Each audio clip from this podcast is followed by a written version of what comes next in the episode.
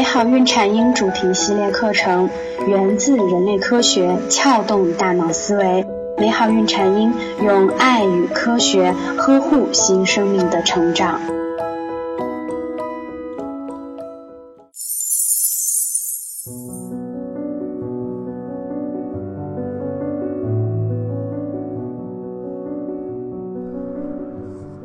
大家好，我是缇娜。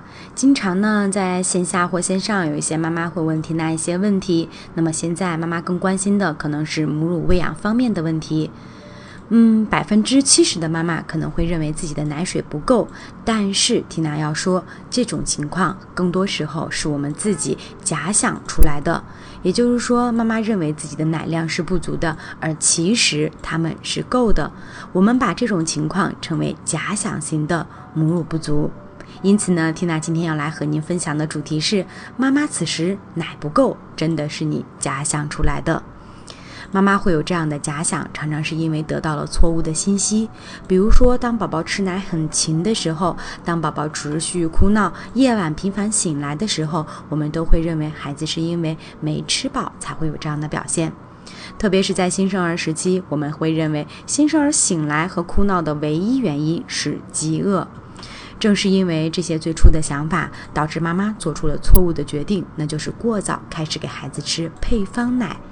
因为配方奶可以帮助我们快速解决问题呀，同时我们也认为使用配方奶，妈妈可以得到更多的休息。了解过泌乳原理的妈妈们都知道，第二天的产奶量一定来自你前一天的乳汁的有效移出量。因此，我们最常见的问题是假想型母乳不足，最终会演变成真正的母乳不足。奶够不够？最重要的不是靠妈妈们的感觉，而是监测孩子的体重指标。只要新生儿出生前几日的生理性体重下降不超过百分之十，黄疸完全在可以控制的范围内，我们就可以暂时视为母乳是充足的。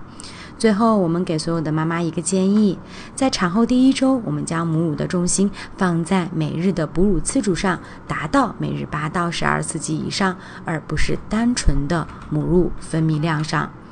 如果你还想了解到更多的育儿资讯，也欢迎您来关注我们的微信公众号“美好孕产婴”。我是缇娜，谢谢大家。您可以搜索我们的微信公众号“美好孕产英”，找到我们。